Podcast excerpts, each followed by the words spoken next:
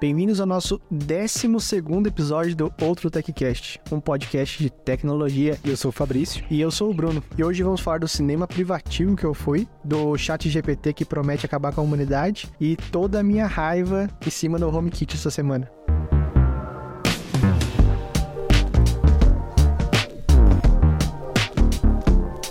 Cara, essa semana eu fui num cinema, sei lá, privativo, privado, uma, uma salinha É. só pra duas pessoas, assim. Cara, muito da hora, muito da hora. Como é que foi? O que, que tinha lá de, de bom? Aliás, você assistiu o que, né? Eu assisti Avatar, o tão prometido filme aí do James Cameron. Acho que é esse o cara. Aham. O filme, o filme foi mais ou menos. não, não vou dar spoiler pra ninguém, né? Mas é. Ah, sei lá, você já assistiu o filme, o primeiro filme, anos depois? Não, eu, eu assisti bem próximo do lançamento, mas nunca voltei pra, pra ver. É, porque eu acho que o, o hype do filme era, era na época que surgiu o 3D novo e tal. Porque você vê depois, Uhum. a história nem é tão nova assim, tão legal. Mas enfim, voltando pro, pro cinema lá. Eu, eu- eu achei que uma empresa que faz, tipo, sala de cinema pra poucas pessoas, né? Tem duas, quatro, sete pessoas. E tem uma sala que é dentro de um hotel aqui na cidade que eu moro. Muito da hora a sala, cara. Você entra assim, é super isolada, vários... Aquelas paredes de, tipo, de estúdio de gravação. Aham. Daí tem uma tela de 130 polegadas. Eu medi com, com o iPhone. Caraca, velho. Bem da hora. Resolução muito boa. que mais? Aí tem um sofazinho e tal, uma mesinha. Daí no celular, na hora que o filme começa, é, ele libera funções de controlar a temperatura da sala, É. controlar o, o, o brilho da a luz do, do ambiente, né? Você pode deixar ligada, baixinho, diminuir.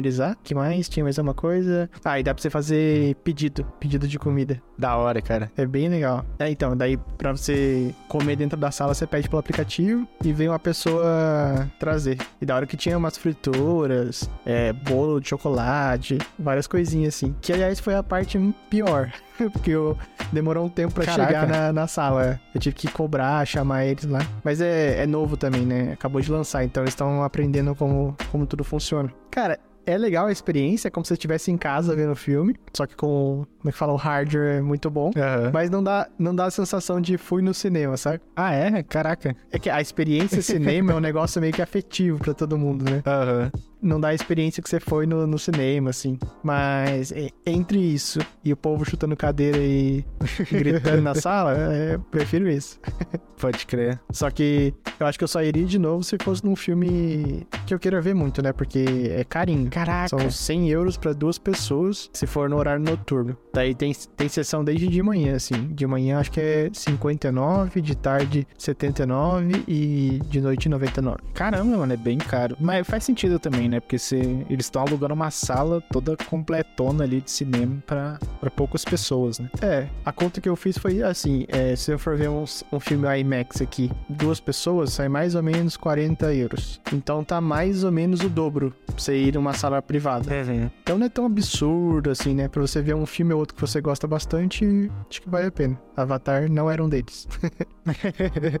Pode crer, cara. Mas da hora, da hora. Acho que a gente não tem nada parecido aqui no Brasil de cinema privativo. Eu, pelo menos, nunca ouvi falar. Nem São Paulo, será? Ah, é capaz que tenha, mas eu nunca, nunca vi ninguém comentar, pelo menos. Deve até ter, mas a galera. E outra coisa que eu não falei, dá pra pausar o filme. Ah, da hora. Você podia pausar por 15 minutos. Aham. Mano, muito louco, cara. E uma coisa que chegou do nada, realmente eu não tava esperando, é que agora o Apple Music tem função de karaokê, né, cara? Foi uma função assim que eu fiquei sabendo pelo Twitter semanas antes de sair no iOS 16.2. E é uma função legal, cara. Eu testei no iPhone. Cantou no chuveiro? Nada, cara. Eu acho que o engraçado do karaokê é que quando você não escuta a voz da pessoa que canta, pelo menos pra quem não sabe cantar como eu, fica uma zona. então fica Sim. feio Você demais. precisa pelo menos um pouquinho da voz da outra pessoa, né? Exatamente. E é bom que o, o karaokê no Apple Music tem isso, né? Você consegue controlar o volume da voz. Então, se você quiser só um pouquinho de volume, você consegue também. Mas legal, cara. E a, a qualidade da música não ficou ruim, não. O, cancelamento da voz ficou muito bom. Você chegou a testar também?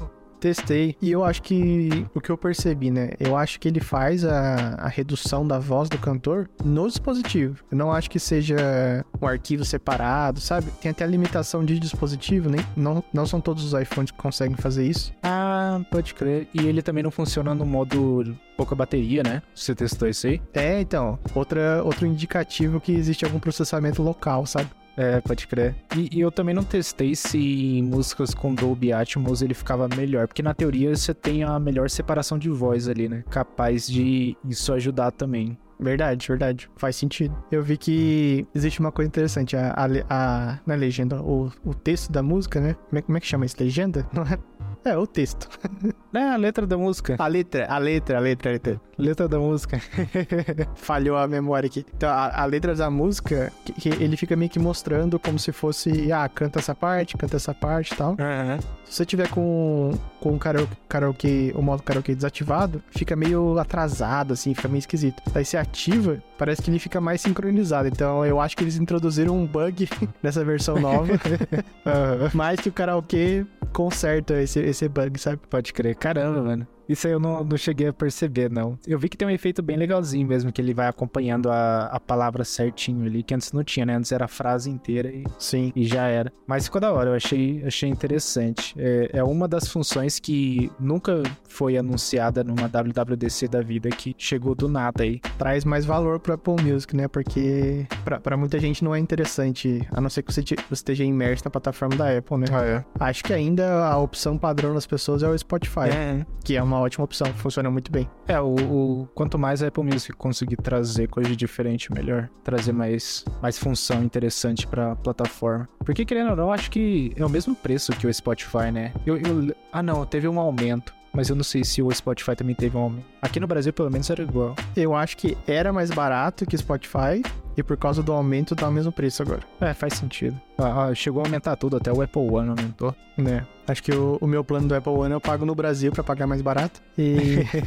não, mas o, o motivo de eu pagar no Brasil também é porque se você transferir sua App Store de um país pro outro, você perde todas as suas compras. Ah, eu passei por isso aí já, cara. É uma porcaria. Aí, sem condição. É. Eu lembro que a primeira vez que eu fiz isso, eu não sabia, eu perdi todas as compras, eu entrei no suporte da Apple e por sorte eles conseguiram mandar link de download para tudo, sabe? Então os, os, aplicativos que eu tinha ficavam salvo no, salvos no iTunes. Na época eu usava iTunes ainda. e aí eu conseguia sincronizar por cabo, mas. Já era. Hoje em dia, hoje em dia nem sei.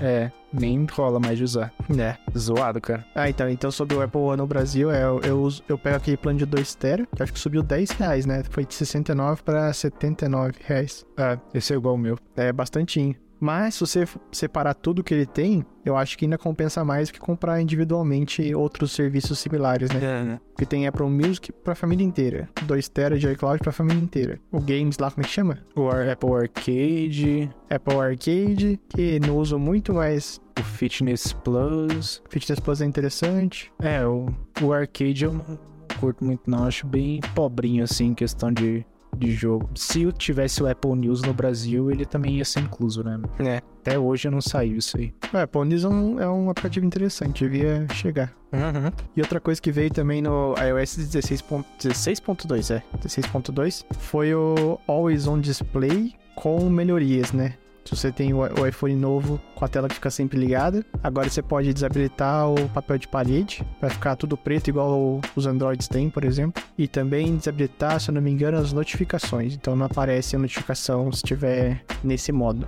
O que, na minha opinião, eu testei e fica inf infinitamente melhor. Quando aparecia o wallpaper, nossa, eu, eu tava em algum lugar esses dias que eu deixei o iPhone em cima da mesa, certeza que as pessoas ao meu redor estavam falando, nossa, tá tocando seu celular aí, você não tá vendo, né? Porque é muito clara a tela, é muito clara. Uhum. E é legal, né, cara? Tipo, eu não esperava que a Apple escutaria a galera realmente pedindo essas opções, né? Porque a gente não vê isso acontecer. Poder só deixar o reloginho ali e as notificações eu achei legal. Eu, eu acho que quando meu iPhone 14 chegar. Por volta de 2024.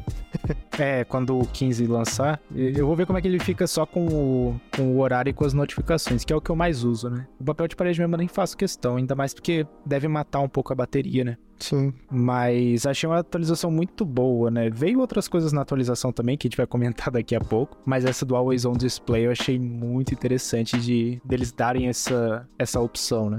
Sim, tiveram coisas boas e ruins essa atualização. E uma outra coisa que eu testei agora, não no mundo Apple, né, mas no mundo de inteligência artificial e que eu fiquei impressionado, cara, foi o Chat GPT, que ele é basicamente um chatbot onde você coloca seu input ali, seu texto e ele dá o retorno para você. Só que ele dá uns retornos insanos assim. Se eu colocasse, por exemplo, ah, escreva um script de vídeo para o Descomplicando Tech falando do, sei lá, do hub da Car M2 ele dá o script completo, cara. E pior ainda, não, pior ainda não, melhor ainda. Toda vez que o, isso é pra, pra galera que tá ouvindo, né? Toda vez que o episódio, o podcast acaba, a, a gravação, eu preciso exportar o áudio, né? Tirar as faixas tudo certinho, tanto a minha quanto do Panta, e depois mandar pro Google Drive. Tem todo esse trampo chatinho manual porque eu uso o OBS para fazer a gravação. Se eu fizesse uma gravação em outro programa, talvez não teria essa treta. Mas eu fui no chat GPT e coloquei assim: é, escreva um código em Python que extraia o áudio do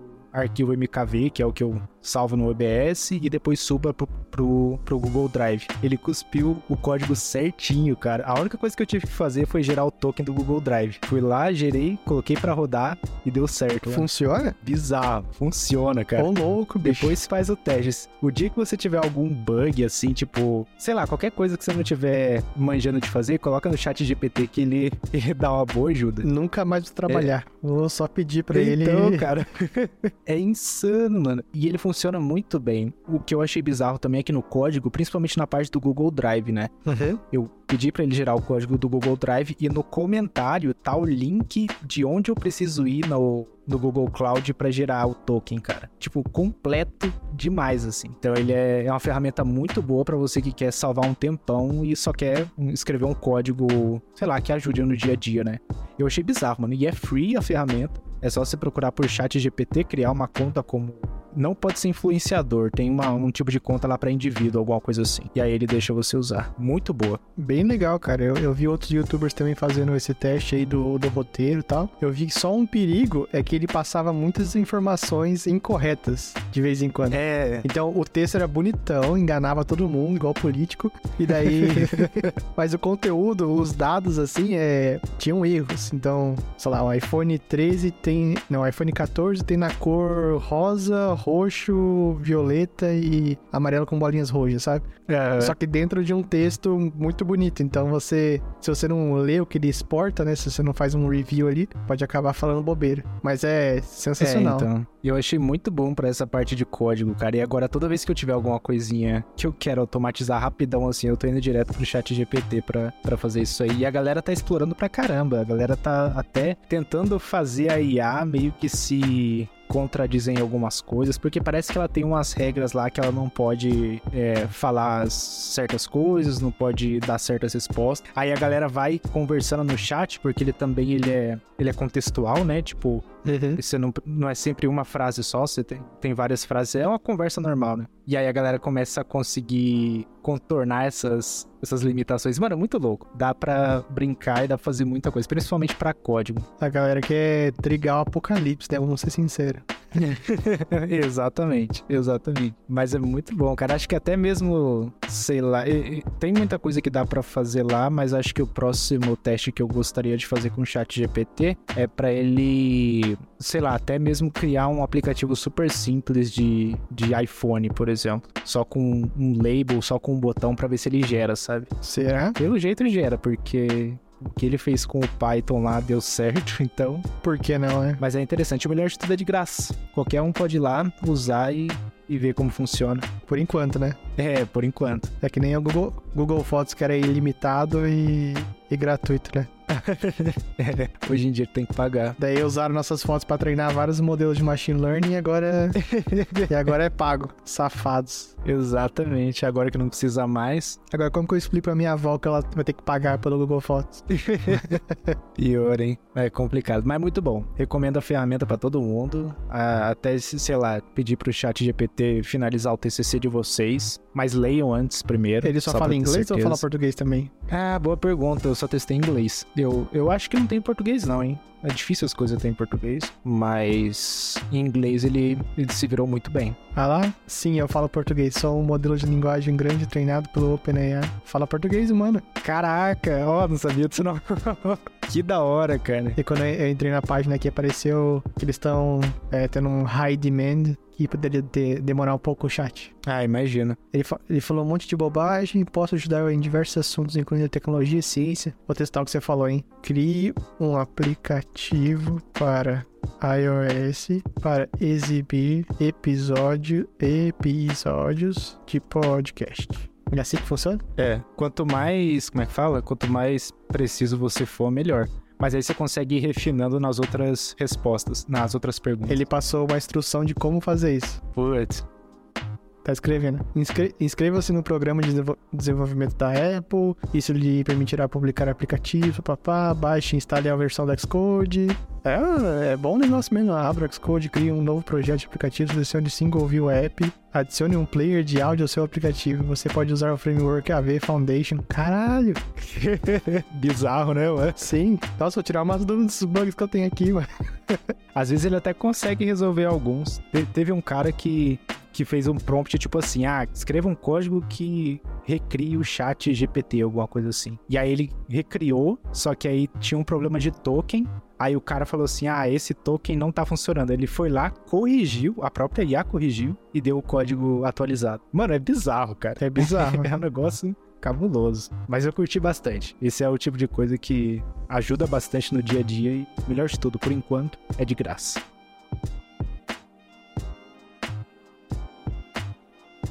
E nessa semana que a gente tá gravando o podcast, né, rolou uma treta no Twitter que já deixou de acontecer também, voltaram atrás, mas basicamente a, a galera do Twitter Support, né, que é uma conta lá do Twitter que dá atualizações da, da plataforma, tweetou que não era mais permitido você colocar links de outras plataformas de rede social. Então, se você colocasse um link do Facebook, do Instagram e principalmente do Mastodon, né, que é uma alternativa do Twitter, você poderia, eu acho que seu tweet poderia ser excluído e sua conta poderia ser banida também, principalmente se fosse uma conta que fosse só para isso, só para divulgar. E ah, links do Linktree também você poderia ser banido. O bizarro é que lá na, na política de privacidade falava que a conta tinha que ser feita só para isso mas muita gente só de postar o link era banido e também quem tentava fazer isso depois dessa nova política, o tweet simplesmente não era enviado. E cara, eu fiquei pé da vida com isso, né? Porque já estão destruindo o Twitter, já tá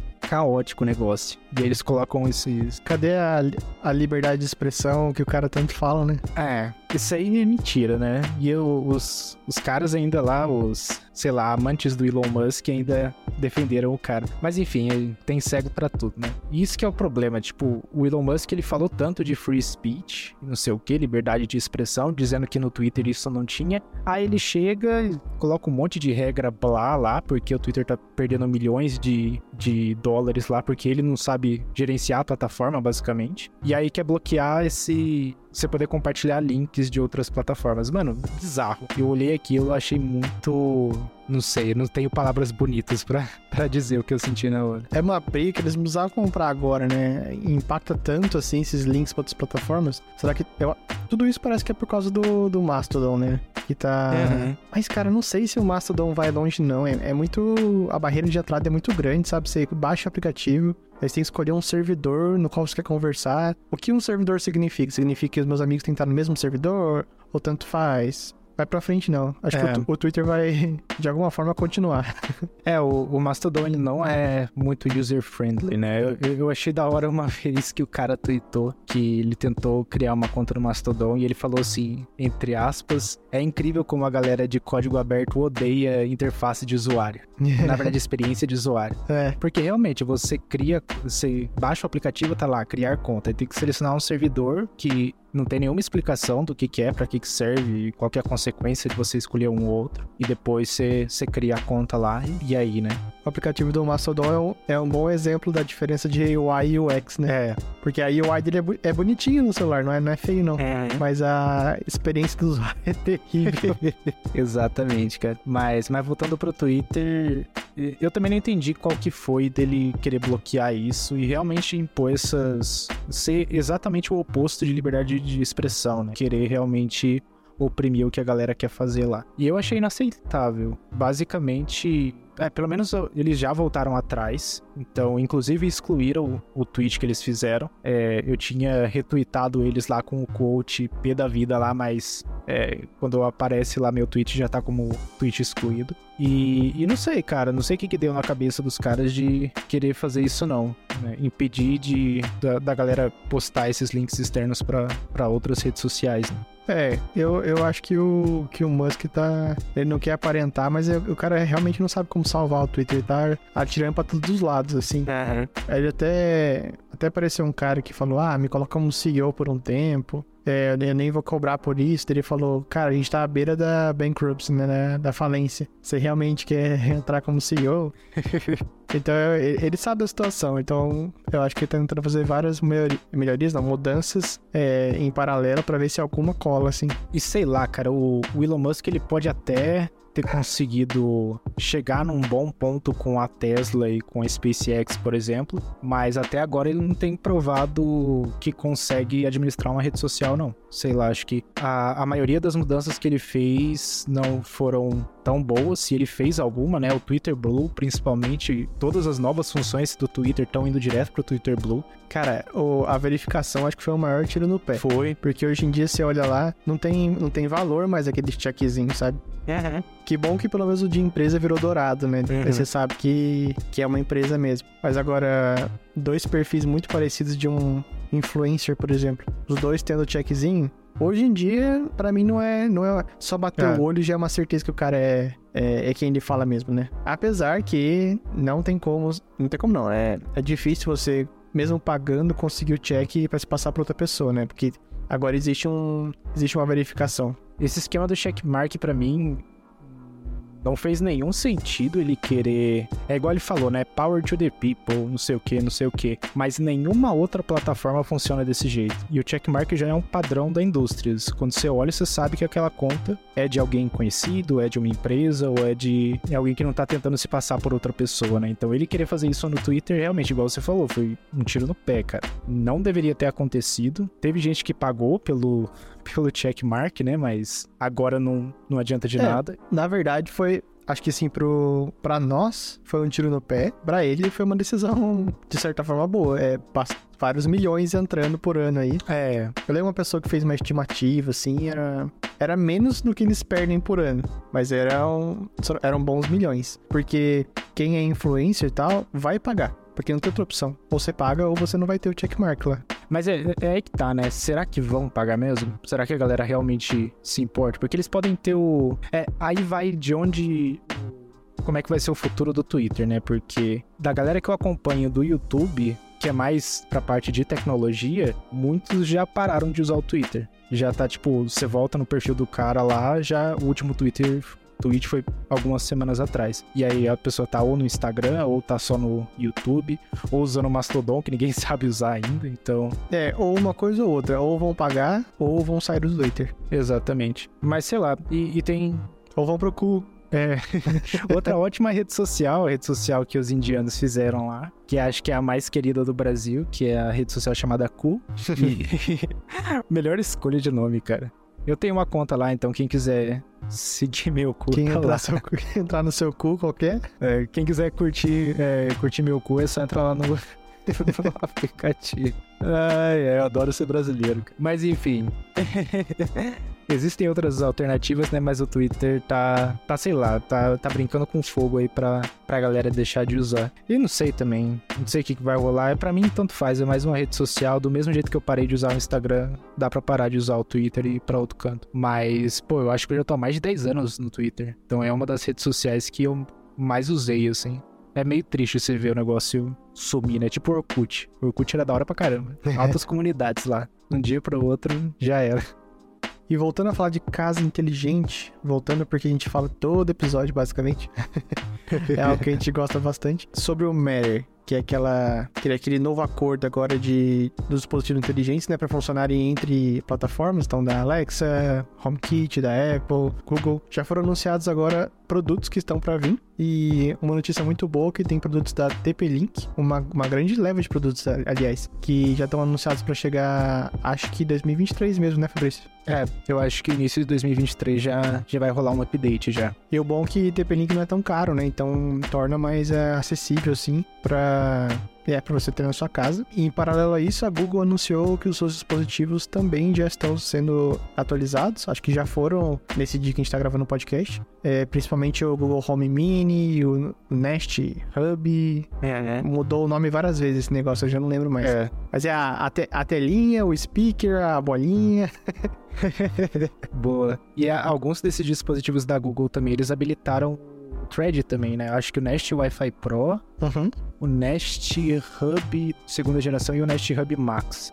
Eu fiz um vídeo sobre isso lá no Descomplicando Tech, se a galera quiser, se vocês quiserem dar uma olhada lá. Tem a lista de todos os dispositivos e qual a versão que precisa ser atualizada. Mas eles habilitando esse o thread, né, principalmente na parte do Wi-Fi, você já consegue conectar seus dispositivos threads, que não são muitos, hein, mas já consegue conectar e, e sair usando. E agora só falta a Amazon. A Amazon é a última que, que precisa atualizar os, os hubs, as, os assistentes é, virtuais aí para a gente conseguir ter todas as grandes plataformas funcionando, né?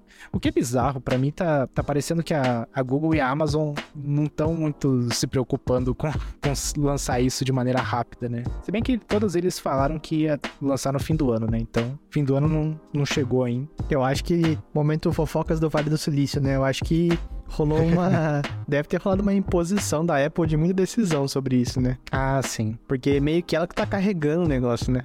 Inclusive o Matter, ele é muito do da plataforma é baseado no, no HomeKit, né?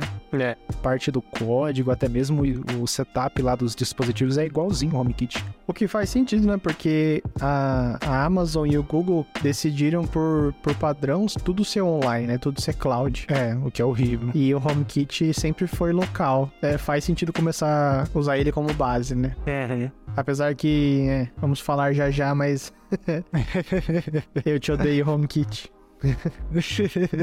é, então. Mas, é, finalmente a Google chegou aí com o Matter e mais e mais empresas a gente vai, vai começar a ver tanto lançar hubs compatíveis com o Matter quanto outras plataformas também. O próprio Home Assistant já tem o plugin do, do Matter, né? Acho uhum. que a, a Hubs, que faz aquele hub que é um home bridge um pouquinho atualizado também vai ter Matter no próximo hub deles. O negócio tá, tá pegando tração, né? Acho que já já a gente vai ter muita coisa disponível no, no mercado. Eu quero ver alguns produtos já com, com Matter à venda. Até agora, nada, né?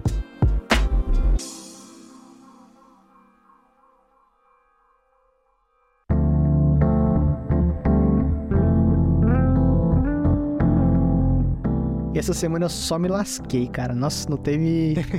não teve uma coisa para salvar, assim, ó. Foi da minha privada quebrar até a minha casa.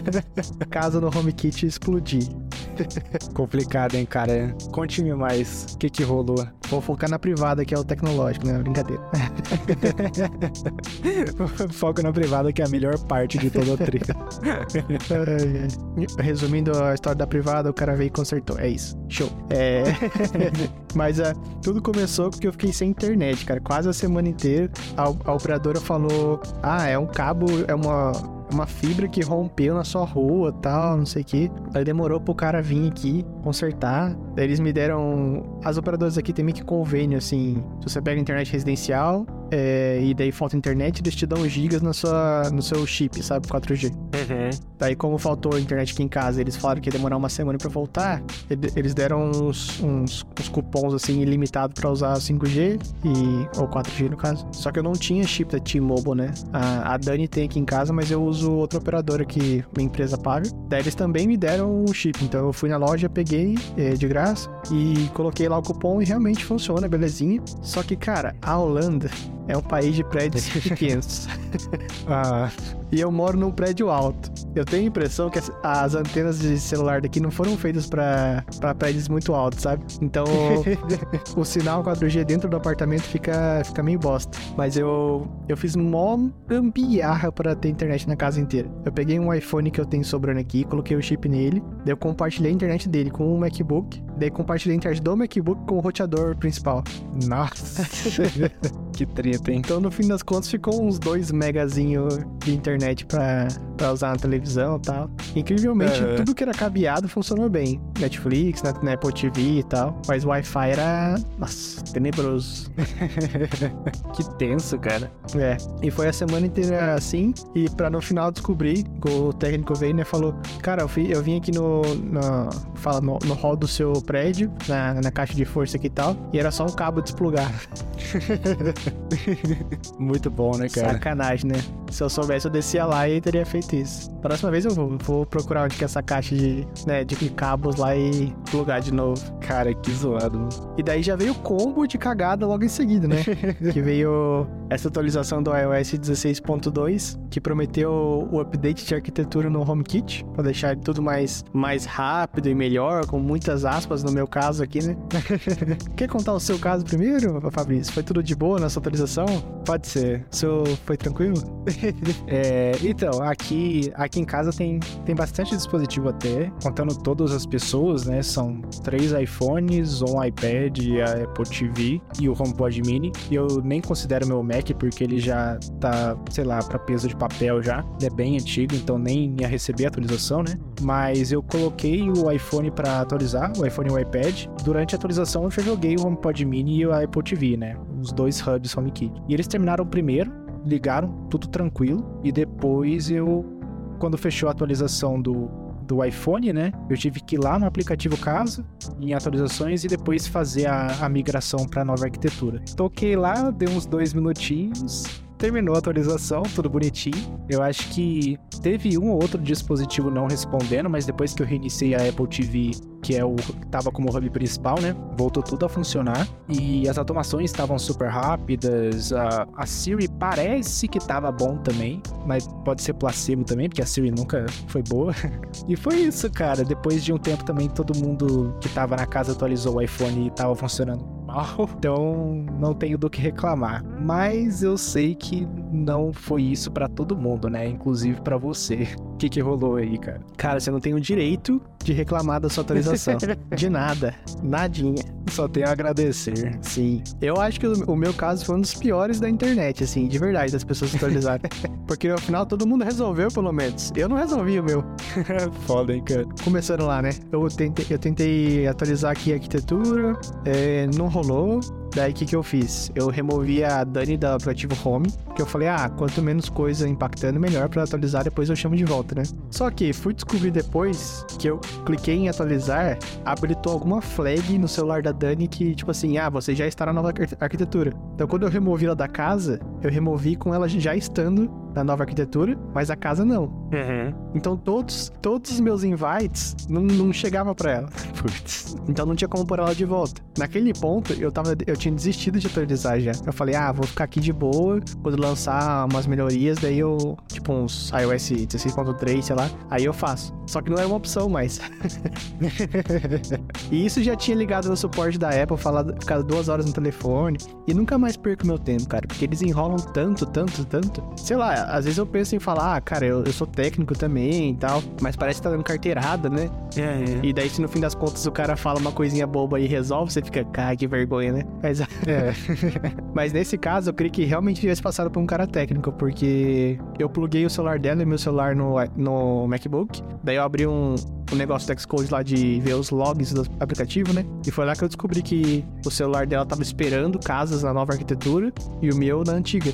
Então nunca ia funcionar o convite, entendeu?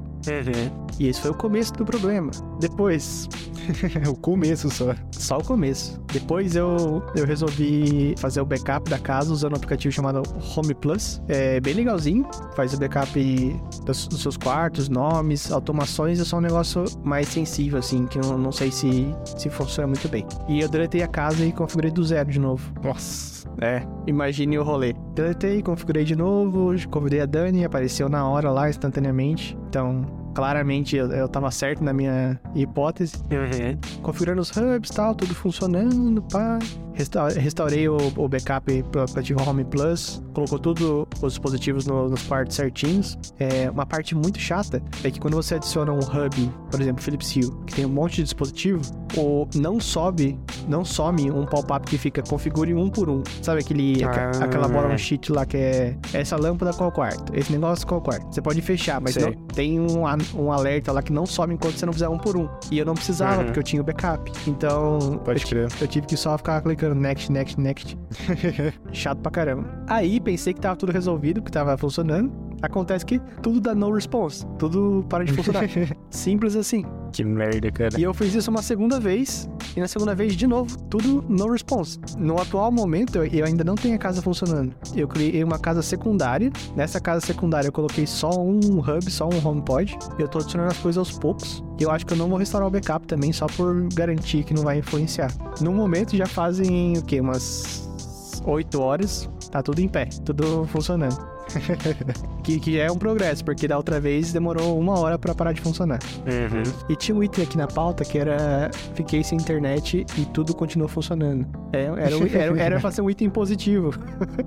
Mas eu até esqueci Aham. dele. Mas vou falar, realmente, quando caiu a internet, eu não tinha atualizado ainda a arquitetura. Tudo aqui em casa continua funcionando, que é um dos nossos recomendações pra quem tá ouvindo de fazer as coisas offline. Menos uma coisa muito importante, que é o aquecedor de casa. Eu descobri que o aquecedor, os schedules que você coloca no aplicativo deles, só funciona se tiver internet. Nossa. Bizarro, né? Pra, que- pra que isso, gente? Zoado, zoado. Mas enfim, de, de resto, tudo belezinha. E daí veio esse, esse caos, né? Essa, essa bomba aí que tomou meu final de semana inteiro. Eu sou levemente impulsivo, né? Então não consigo ficar parado e esperar só que, que resolva com o tempo. Preciso achar uma solução. Aham. Acho que achei.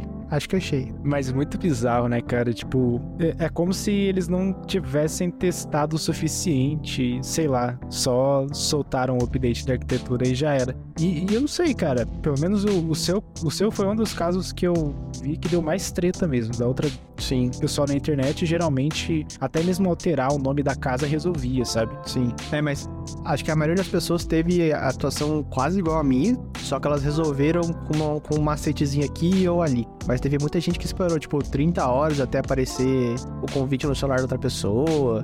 Sei lá, cara, sei lá. Eu esperei, esperei, esperei e nada.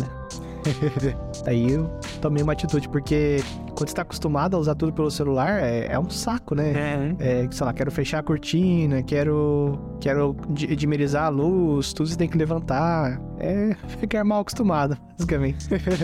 Problema de primeiro mundo, né? Não, e tinha uns, tinha uns que era muito pesado, porque é, a maioria das minhas automações são no Home Assistant. Então, sucesso. Melhor decisão da minha vida foi fazer isso. Sim. Tudo ficou funcionando. Só que eu tinha algumas pequenas coisas automatizadas no HomeKit. Tipo, a cortina do quarto e tal. Tinha uma lógica lá. Se eu apertar tal botão, abre, tal botão, fecha. E era o único botão físico da casa pra, pra abrir ou fechar a cortina. Daí não tem o que, que faz. Aham. Zoado, né, cara? É, mas realmente, tipo, usar o Home Assistant pra fazer as automações foi uma boa coisa, mas o problema seria se o cenário fosse o inverso, né? Tipo, se tivesse o HomeKit 100%, mas rolasse uma autorização no Home Assistant que quebrasse tudo. Sim, sim. Mas no Home Assistant existe uma coisa linda que chama-se backup. É, Existe o backup oficial das coisas, né? Então, se tudo desse pau, eu configurava do zero, restaurava o backup e já era. é, sem contar que dá pra fazer rollback facíssimo, né? Bem Sim. fácil. Ele é feito pra ser flexível. É, exatamente. Isso que é uma das coisas ruins do, do, do iOS também, né? Se, se dá problema, você meio que fica perdido, né? Você não tem muito no que atuar, a não ser tentar várias combinações de gambiarrinhas pra, pra ver se funciona. É bem frustrante. Mas pelo menos agora tá, pelo que eu entendi de você, tá começando a dar certo, né?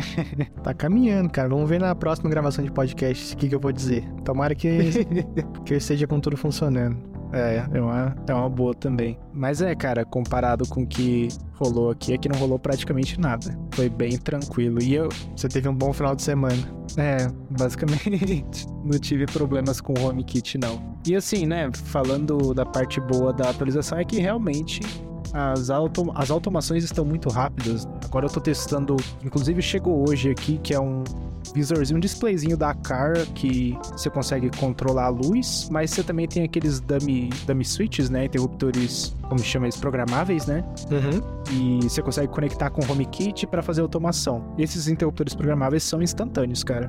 Pra eu conseguir con- controlar uma lâmpada Zigbee, por exemplo. Muito bom. E a lâmpada. E esses, esse display da Carla tá no Wi-Fi e a lâmpada Zigbee tá no Raspberry Pi, né? Então tem todo um percurso para percorrer e funcionou muito bem. Mas vamos ver, vamos ver se continua. Vamos ver se. Provavelmente a Apple vai lançar uma atualização com outras melhorias para essa arquitetura, porque acho difícil todo mundo já ter resolvido, hein? Ainda deve ter gente com, com tretas. Ah, tem, ah, tem. Eu postei vários prints do meu, meu debug que eu fiz no Xcode, né? Várias pessoas interessadas tal, porque não é todo mundo que tem noção de que dá pra fazer isso, né? Ver os logs do iPhone. É, Espero ter ajudado algumas pessoas aí, porque se eu não tivesse conhecimento técnico, eu estaria mais frustrado do que eu tô agora, porque eu teria basicamente esperado, sei lá, bater um vento e consertar, porque é. não tem o que fazer, né? É o que você falou. A Apple é ótima quando funciona, é terrível quando não funciona. Mas enfim, chega. Já desabafei aqui, já me exaltei. Vou Já tomar até era. um gole d'água aqui.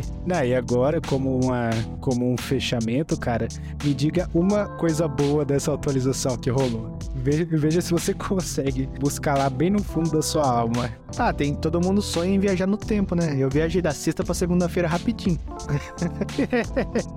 Triste, cara. Não, é. Aparentemente, com o pouco que eu consegui usar sem, sem parar de funcionar, positivos carregam mais rápido quando você abre o aplicativo. E as câmeras costumam abrir o feed, o stream mais rápido e, e ver as gravações também mais rápido. Mas. Eu tinha saberei- esquecido disso aí. Só saberei de verdade com mais tempo de uso aqui.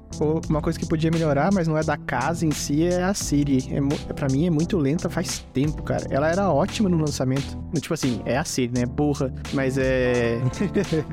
mas ela era muito rápida, assim. Agora ela é muito lenta pra pra responder o comando. É, eu cada vez menos uso a Siri só pra dispositivos que realmente não tem outro controle fácil, igual a lâmpada que eu tenho aqui no, aqui no estúdio, né? Então, como ela é lâmpada inteligente, não interruptor inteligente, a única maneira de controlar é eu pelo celular ou pela voz. Aí eu usava a voz. Mas mesmo assim, agora que eu tenho uma maneira de controlar, que é o displayzinho da car, já, já era Siri. não vou usar. Tá, mais. mas eu aposto que você queria usar mais, né? Se, se ela fosse boa, né? É, com certeza. Se ela realmente fosse rápida, boa, me entendesse muito bem e fosse em português pro HomePod Mini, que bizarro ainda não ter, né? eu usaria bem, mas felizmente não é esse o caso. Eu lembro uma coisa que era bem frustrante, que era... Eu tinha um shortcut no celular, que pra quem não sabe, a Siri do HomePod consegue trigar os shortcuts do seu iPhone. Ou era pra conseguir, pelo menos, né? e o atalho era pra o robozinho de limpeza, né? O Roomba, ir limpar tal cômodo específico, né? E, nossa, era um parto pra ela entender que era pra trigar o atalho, sabe? Enfim, Siri sendo Siri. Você viu que vai... Talvez não vai ter que chamar mais Hey Siri, vai ser só, só Siri? Ah, eu ouvi falar disso aí, cara. Eu não sei se isso é bom, se isso é ruim.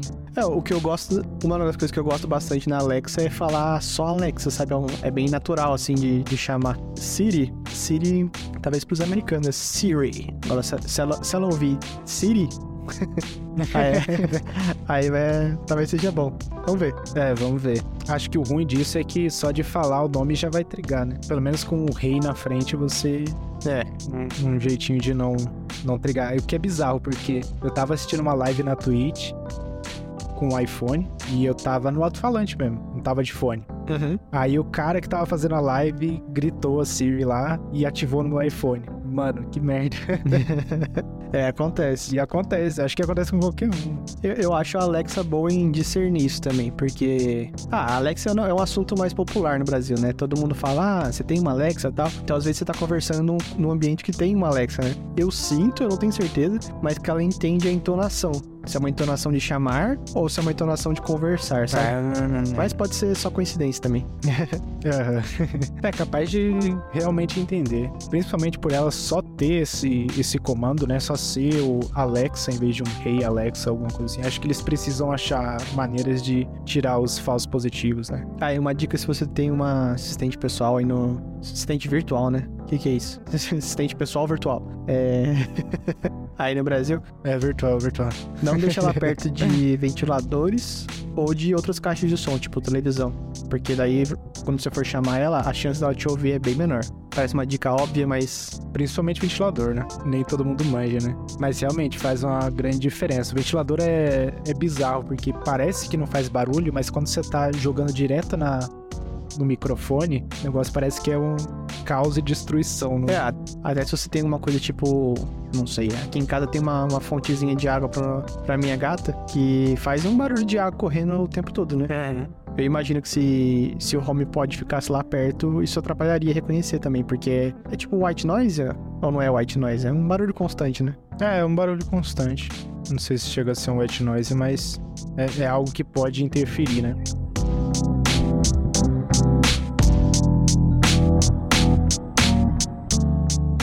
E é isso por hoje. Obrigado a todos que acompanharam. E se quiser entrar em contato com a gente, o meu Twitter, pelo menos enquanto a gente usa, né? É arroba Goncalves. E o seu? E o meu é arroba begoncal2. E não esquece de seguir o podcast também lá no Twitter, arroba OutroTechCast. Também, se puderem avaliar com 5 estrelas na sua plataforma de preferência, isso ajudaria bastante. E obrigado ao Giovanni pela edição de mais um podcast. E até a próxima semana. Falou! Falou!